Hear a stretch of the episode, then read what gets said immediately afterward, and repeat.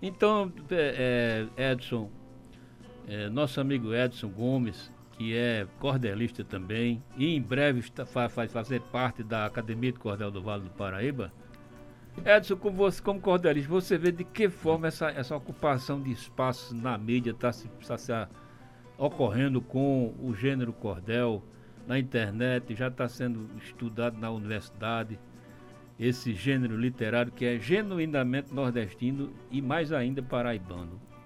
É, Fábio, o cordel ele tem um, é, ele é de fundamental importância para a compreensão de eventos, eventos sociais é, e eventos culturais, né, e, e de, de, transmissão de informação é, sem a, o, o, rigor da academia que impunha a produção de, de livros, a produção de livros né? Esse, esse cordel transfere esse conhecimento, conhecimento que era transferido nas feiras livres, nas calçadas das casas, dos bairros, e que aproveitou isso durante muito tempo para fazer tanto entretenimento como a informação. Como a informação. Por exemplo, você está em mãos aí com um cordel sobre a tragédia de, de, de Tracunhaém, que é um dos episódios de, de, no início da colonização portuguesa no Brasil e é, é, é, o evento que dá início né, à criação da Capitania Real da Paraíba, que vem ser hoje o Estado da Paraíba. Então, isso é uma forma de transferir o conhecimento, né? E é importante que a gente tenha sempre isso como uma bandeira de luta e defesa da produção do cordel, porque muitas vezes o, o cordel, as pessoas não têm tempo de ler um livro com 200, 300 páginas relatando um assunto. Existem livros da tragédia de Tracunhaém que tem. Seria um resumo prazeroso, né? De é, leitura. Tem 200, 300 páginas no livro. E o cara não tem esse tempo todo. Do jeito que o mundo é corrido, você consegue passar a informação com cordel, uma informação mais rápida e de forma prazerosa, como já disse o Fábio Mozart, né? E muitas vezes.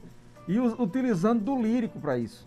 Sem precisar, às vezes, daquele sofrimento que a gente tem de estar tá olhando nota de rodapé, largando a página que leu para ir pesquisar em outro livro.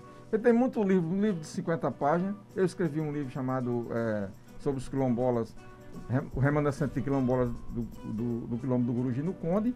Mas se você for ler o livro, quando você terminar de ler o livro, você tem lido mais 20 ou 30, porque tem uma biografia auxiliar que está toda em nota de rodapé.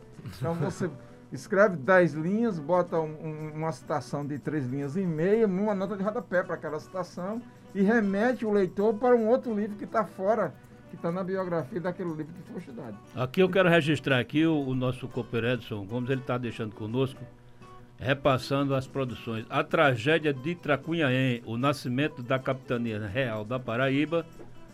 O outro folheto, Zezinho e Marli, uma história de amor. Povo Negro, lutas e resistências.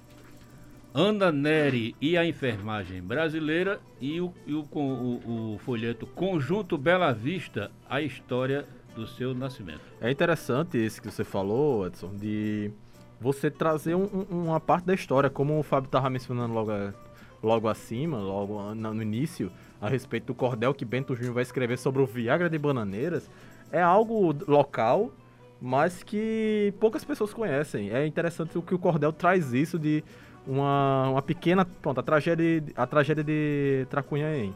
Possa ser que você não conheça essa tragédia, mas lendo um cordel, possa é, alimentar essa sua, esse seu conhecimento e você querer ir atrás mais. Inclusive de mais informações. Ah, eu quero saber mais, o que é que aconteceu, porque às vezes o cordel não vai pegar um livro de 300 páginas e vai trazer um, as, os principais pontos e você tem a, atiça a sua curiosidade de você ir atrás de mais, de saber como é que aconteceu, como é que foi o, o, o enrolar da história, né?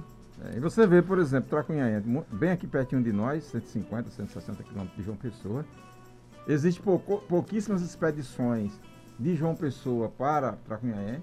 Então o pessoal vai muito para Goiânia, vai para Olinda, vai para a Ilha de Tamaracá, para o Forte Orange, que faz parte desse conjunto da história, mas pouco vão a Tracunhaém. Tracunhaém tem uma coisa fundamental em Tracunhaém, que é a produção do artesanato a partir do barro amarelo. Um dos maiores centros de produção de artesanato a partir do barro amarelo está em Tracunhaém, bem pertinho de nós aqui, e muita gente não conhece e não vai visitar. Eu confesso